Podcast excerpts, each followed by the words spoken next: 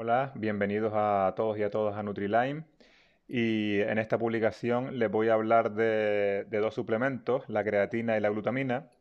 Eh, lo tienen por escrito este texto en nutrilime.com, en Facebook NutriLime y en eh, NutriLime también, si me quieren seguir eh, por Instagram.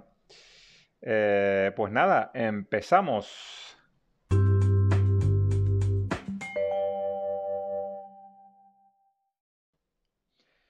Creatina y glutamina. ¿Son realmente necesarias ingerirlas como suplemento o se pueden obtener a través de la alimentación?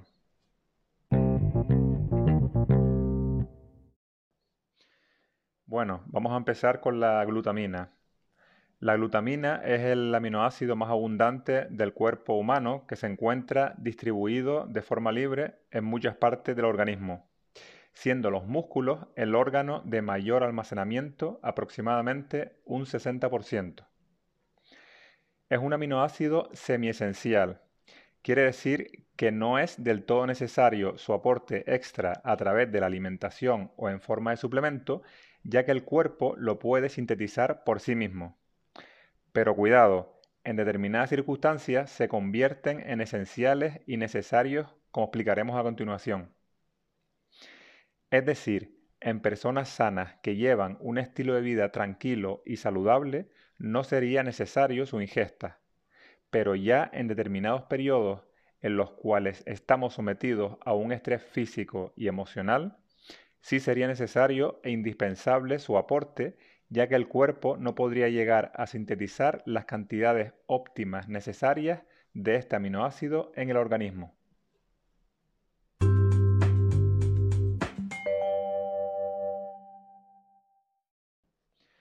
Primeramente vamos a hablar de lo que pasa en el sistema digestivo, concretamente los intestinos. Al tener al organismo bajo un estrés producido por diferentes motivos como enfermedad, accidente, estrés psicológico, deportes de alta intensidad, etc., el organismo siempre intentará captar la glutamina primeramente a nivel sanguíneo, después en otras partes del organismo como el sistema musculoesquelético y en última instancia, cuando las anteriores reservas están agotadas, del intestino. Si no suplementamos en estos periodos o no tenemos suficientes reservas de este aminoácido en el cuerpo, podemos sufrir muchos problemas de pérdida de masa muscular e intestinales, entre otros, debido a ese déficit. De ahí a que muchos eh, atletas, justo cuando llegan al momento de competición, corren el riesgo de tener alguna patología digestiva dado el estrés físico y emocional al cual son sometidos. También me gustaría destacar que el consumo de glutamina podría mejorar la resistencia a la insulina. Se ha estudiado cómo este aminoácido mejora la capacidad de nuestras células musculares y hepáticas en la captación de la glucosa, sin ejercer los efectos negativos de la elevación de la insulina. Si quieren saber más sobre este proceso, pueden ver o escuchar mi publicación que se llama La montaña rusa.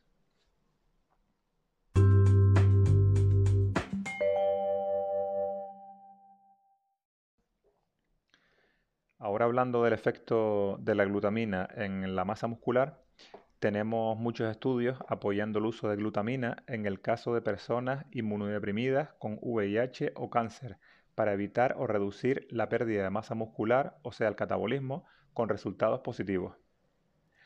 En periodo de convalecencia en el cual podemos estar en cama por un periodo de tiempo prolongado, es de vital importancia consumirla junto con la realización de ejercicios, movimientos corporales para evitar o reducir esa pérdida de masa muscular, aumentando la oxigenación y circulación sanguínea.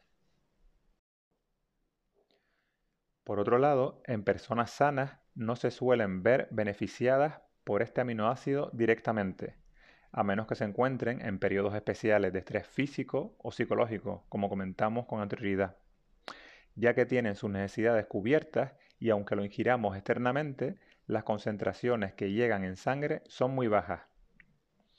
Sin embargo, se ha visto que el consumo de glutamina en deportistas aumenta la síntesis proteica previniendo el catabolismo, o sea, previniendo la destrucción de masa muscular, mejorando el anabolismo muscular, o sea, mejorando la construcción de masa muscular, con el consiguiente aumento de masa magra. Un dato importante a tener en cuenta para enfermos de Lyme crónico u otras enfermedades asociadas que realizan algún tipo de entrenamiento y tienen que controlar el consumo de carbohidratos es la capacidad de la glutamina para recuperar el glucógeno muscular post-entreno sin elevar la insulina. Se ha comprobado un efectivo relleno de glucógeno muscular realizado una comida proteica y suplementando con glutamina sin la necesidad de consumir ningún tipo de carbohidratos.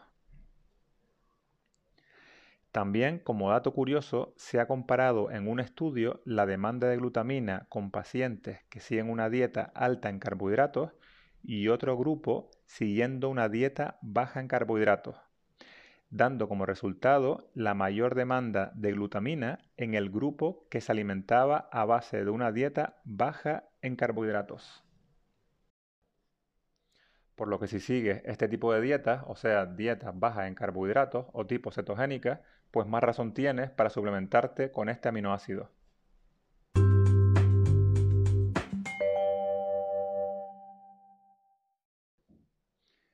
¿Qué dosis tomaríamos de glutamina? Dependiendo de, de, cada caso en particular y la cantidad de glutamina que necesitemos en nuestro cuerpo. Pero generalmente la dosis recomendada para uso terapéutico en adultos es de 5 a 30 gramos repartidos a lo, a lo largo del día.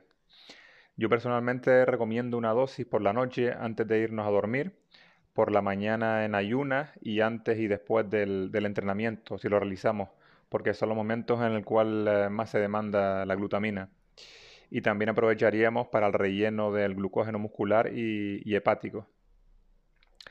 Una cosa a tener en cuenta es que, es que este aminoácido es sensible al calor, por lo que mejor tomarlo sin bebidas ni comidas calientes.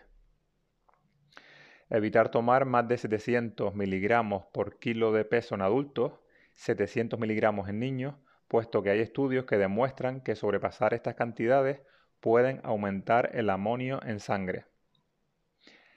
Es posible que también pueda causar algunos malestares digestivos como gases, estreñimiento al principio, pero en ese caso empecemos, podemos empezar con dosis más bajas e ir aumentando poco a poco para evitar este problema hasta que el cuerpo se vaya adaptando. Por otra parte, los micronutrientes que hacen sinergia con la glutamina, o sea, los cuales ayudan a aumentar su absorción, son la vitamina C, la vitamina B5 y B6, oligoelementos como el manganeso y el zinc y los aminoácidos arginina y lisina.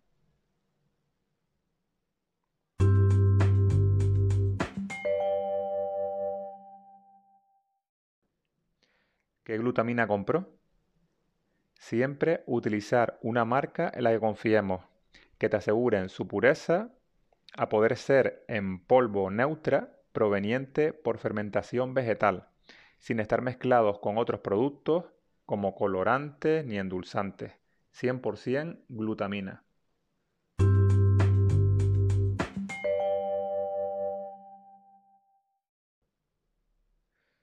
Ahora vamos a hablar de la creatina. La creatina es el suplemento rey del gimnasio. Aumenta nuestra energía al alimentar directamente tus mitocondrias, aumentando el ATP, que son el motor de tus células, mejorando así nuestro rendimiento deportivo, con lo que mejorará nuestra salud y estado físico en general. Obtendremos cambios visibles en nuestra musculatura al llenar nuestras células de agua, ayudando así con una buena hidratación de estas, aumentándonos el volumen muscular. No olviden, más músculo igual mejor salud. Si quieren saber más de este tema, tenemos la publicación en el blog nutriline.com y en Facebook Nutriline eh, que se llama Entrenamiento con pesas en Line.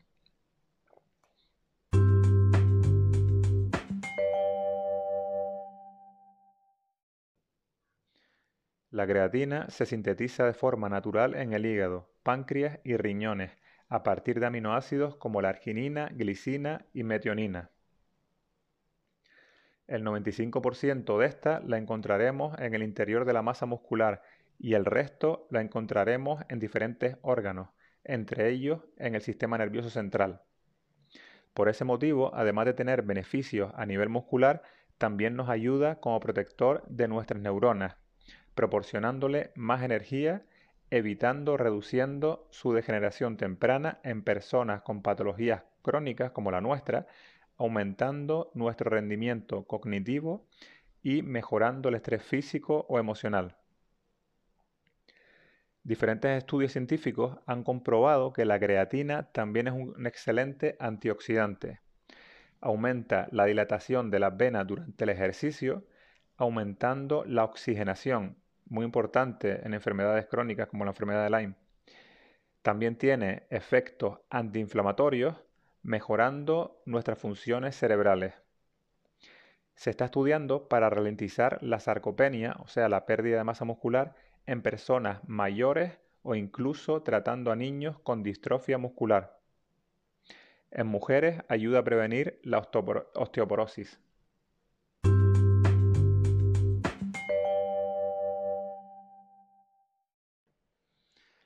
¿Qué dosis tomo de creatina y cuál es la mejor en nuestro caso?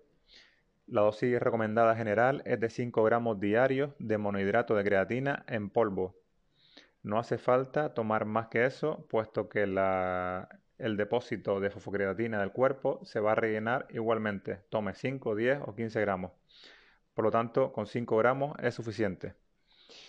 Eh, es independiente en el momento del día que lo tome. Se puede agregar, por ejemplo, eh, la dosis de creatina a una de las comidas eh, con medio vaso de agua. Por ejemplo, en tu post-entreno, si entrenas y así al estar acompañado la dosis de creatina con la, ingesta de comida evitamos malestares intestinales ya que la creatina tiene un pH ácido.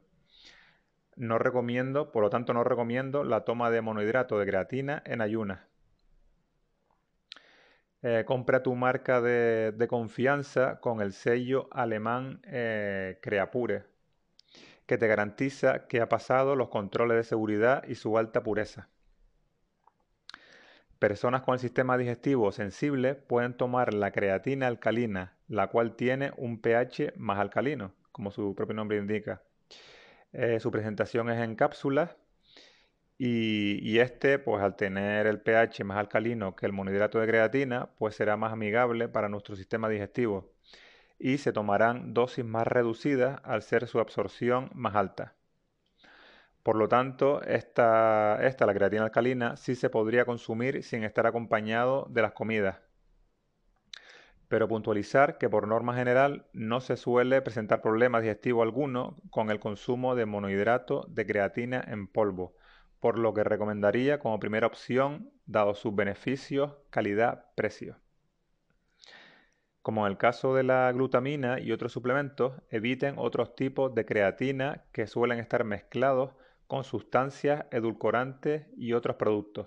100% creatina.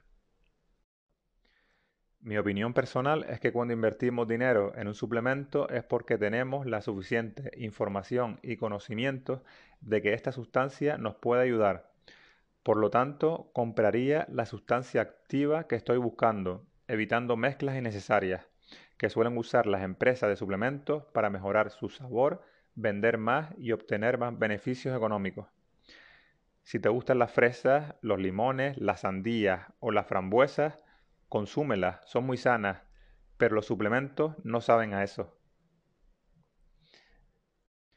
Claro que por otro lado hay suplementos que si lo mezclan con otro tipo de sustancias, porque a lo mejor actúan en sinergia y tienen más, más poder, ¿no? Ese suplemento.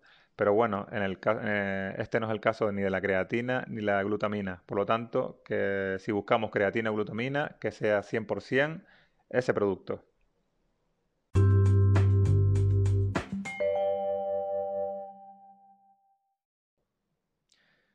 ¿Y qué pasa si no tenemos dinero para comprar estos dos suplementos? Yo entiendo perfectamente que la, enfermedad de Lyme cuesta y a veces hay que priorizar suplementos, ya que nuestra economía se ve dañada considerablemente. Yo personalmente recuerdo periodos en los cuales no tenía dinero ni tiempo para tomar tantos suplementos. Me faltaban horas en el día, dinero en el banco y no veía mejoría clara de mis síntomas, por lo, que me creaba inseguridad y nerviosismo. Dudo realmente si me hicieran si me hicieron falta tantos suplementos y aunque hicieran falta realmente, si compensaba el tomarlos al estar a la vez tan presionado emocionalmente. La balanza realmente no estaba equilibrada. Por eso, aparte de optimizar nuestro sistema digestivo, es importante también la optimización de nuestra cartera para tomar solo los suplementos necesarios en ese momento y los que nos ayuden realmente. Saber qué es lo que nos funciona y lo que no, e ir fabricando así nuestro combo de suplementación personal, al igual que con nuestra dieta también. ¿Cuál es la mejor dieta para ti? La que te vaya bien en ese momento.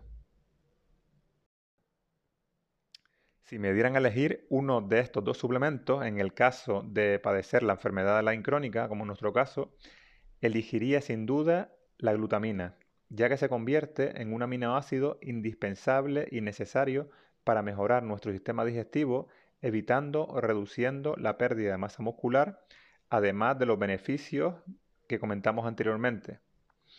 Podríamos tomar en ese caso dosis más conservadoras de 5 gramos de glutamina en polvo al día, consumidas por la noche antes de acostarnos. De esa forma también nos beneficiaríamos de sus efectos positivos, alargando así la duración del producto.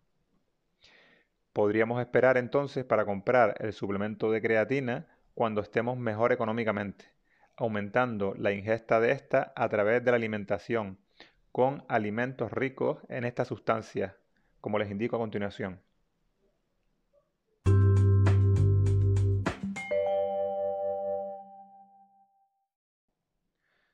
La glutamina la podemos encontrar en alimentos altos en proteínas de origen animal, como carnes, pescados, huevos, pavo, pollo, etc. Y también de origen vegetal, como los frutos secos, legumbres, semillas, espinacas, etc. Pero lo que pasa es que es muy difícil alcanzar los niveles terapéuticos solo con la alimentación.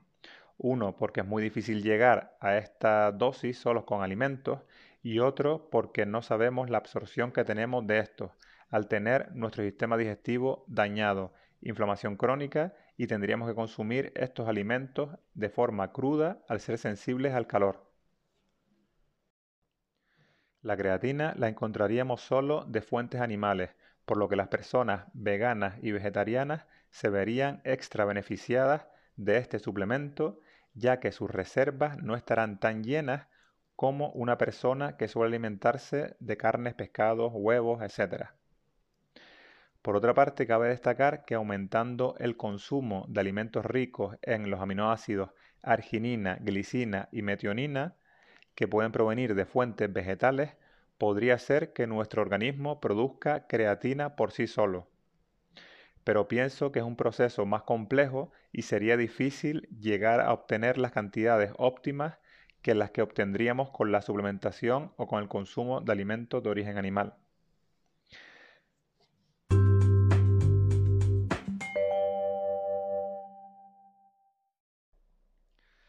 Por lo tanto, bajo mi punto de vista es recomendable utilizar estos dos suplementos junto con una buena alimentación, claro está, y más aún si entrenas. Le doy mi sello Nutrilime.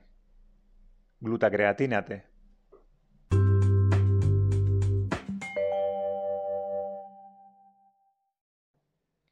Ha llegado el final de esta publicación. Espero que les haya gustado y hayan aprendido un poquito más. Y, nada, les recuerdo que, que estamos en nutriline.com, Facebook Nutriline, y si nos quieren seguir por Instagram, pues ahí estamos. Gracias nuevamente por escucharme y que tengan un feliz día. Adiós.